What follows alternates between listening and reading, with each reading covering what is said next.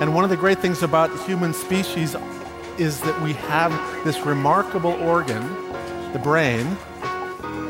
La tête dans le cerveau.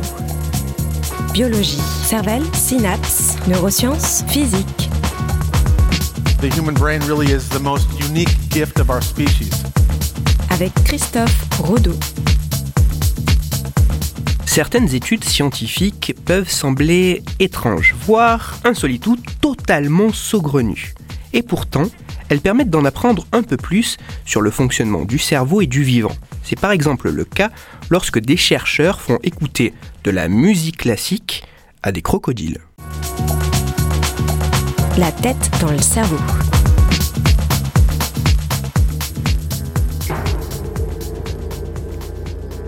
Le crocodile du Nil, ou Crocodilus niloticus, est une espèce de crocodilien de la famille des Crocodilidae. Avec une longueur moyenne à l'âge adulte de 4 mètres, c'est l'un des plus grands crocodiles au monde.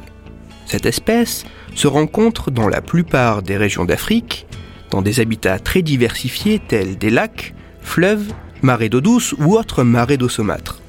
Dans son habitat naturel, le crocodile du Nil est apparemment peu en contact avec de la musique classique. Il n'est donc pas invraisemblable de penser que ces animaux n'ont jamais entendu de musique composée par le célèbre Jean-Sébastien Bach.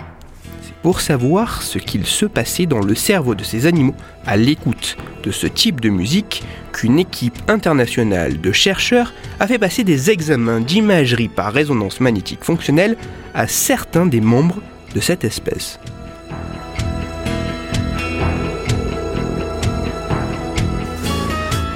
Disons tout de suite, le but de cette étude n'était pas vraiment, comme je l'ai caricaturalement annoncé, d'étudier le fonctionnement cérébral du cerveau du crocodile écoutant du bac. Certes, une partie de l'expérience a bien tourné autour de cela, mais ce n'en est qu'une partie, et nous aurons l'occasion d'y revenir. De manière plus générale, l'anatomie du cerveau des animaux est assez bien connue. En effet, pour étudier la composition et l'organisation des tissus cérébraux des êtres vivants, une simple étude à l'œil nu ou au microscope permet de plutôt bien décrire cet organe après l'avoir prélevé sur un spécimen. Mais pour ce qui est de comprendre le fonctionnement cérébral, la tâche peut s'avérer bien plus ardue. Habituellement, pour essayer d'étudier le fonctionnement cérébral d'un animal, il est possible d'utiliser les mêmes méthodes que chez l'homme, comme l'IRM fonctionnel.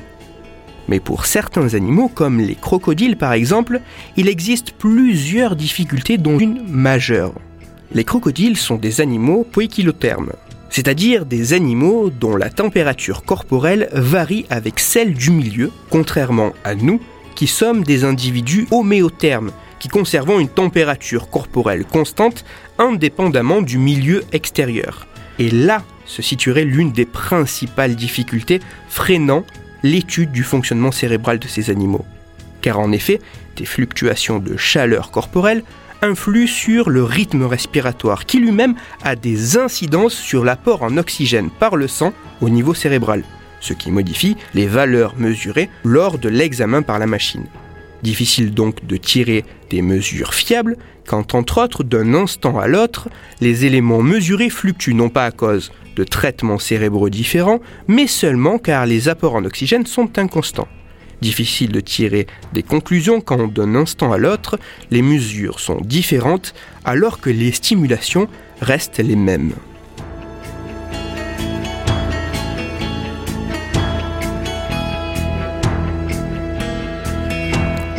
Pallier à cette difficulté, les chercheurs ont mis au point un dispositif permettant de conserver la température de l'animal stable au cours du temps. Une fois l'ensemble des difficultés techniques surmontées et les animaux correctement sédatés, les scientifiques ont pu explorer le fonctionnement cérébral de ces spécimens. Ils ont ainsi présenté aux animaux des stimulations visuelles et auditives tout en observant les fluctuations indirectes d'activité cérébrale engendrées par ces stimuli.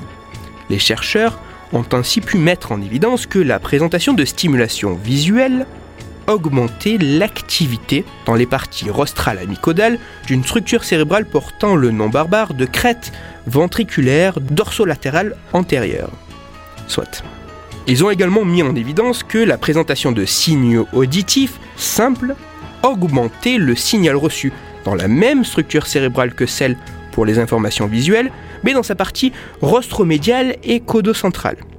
Soit aussi. Mais à côté de ces résultats qui peuvent sembler, je vous l'accorde, assez peu intéressants, si ce n'est la prouesse d'établir que cette région cérébrale spécifique joue un rôle dans le traitement de ce type d'informations particulier chez le crocodile, l'élément qui est vraiment très intéressant dans cette étude est ce qu'il se passe lorsque ces mêmes animaux n'écoutent plus des sons simples, mais des sons complexes comme des morceaux de bac.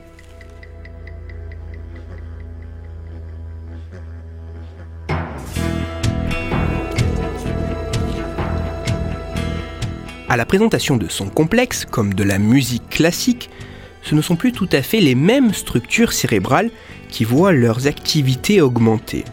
D'autres régions cérébrales prennent alors le relais. Là où notre regard condescendant peut ne percevoir que des animaux primitifs et peu évolués, l'étude du fonctionnement cérébral de ces crocodiles tendent à démontrer que le traitement d'informations sonores peut différer en fonction de la complexité de la stimulation comme cela peut être retrouvé chez les oiseaux ou pour d'autres espèces évolutivement plus proches de nous. Et c'est cela qui est assez spectaculaire, en plus bien sûr d'avoir réussi à faire passer un examen IRM fonctionnel à un crocodile de plusieurs mètres.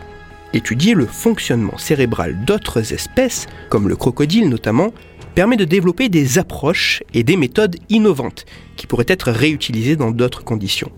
Cela permet également de mieux comprendre les chemins et stratégies évolutives qui ont été sélectionnés au cours du temps. Mais cela permet aussi d'appréhender plus justement le fonctionnement cérébral des autres espèces, amenuisant tous les jours un peu plus la distinction de ce que certains appellent homme et animal. Toutes les références de ma chronique se trouveront sur mon site Cerveau en argot. Et pour approfondir la chronique d'aujourd'hui, je vous renvoie vers un article disponible sur Internet. Cet article se nomme Des crocodiles écoutent de la musique classique pour faire avancer la science. Il est écrit par Anne-Sophie Tassard et il est à lire sur le site scienceetavenir.fr. Pour discuter science et cerveau, vous pouvez me retrouver sur Twitter, Christophe-Rodo, R-O-D-O, et sur mon blog Cerveau en argot. Je vous rappelle aussi que si vous, auditeurs, vous avez des questions ou des sujets dont vous voudriez que je parle, n'hésitez pas à me le faire savoir directement sur mon compte Twitter ou par mail à l'adresse la tête dans le cerveau gmail.com et j'essaierai d'y répondre dans une future chronique. Christophe Rodeau. La tête dans le cerveau.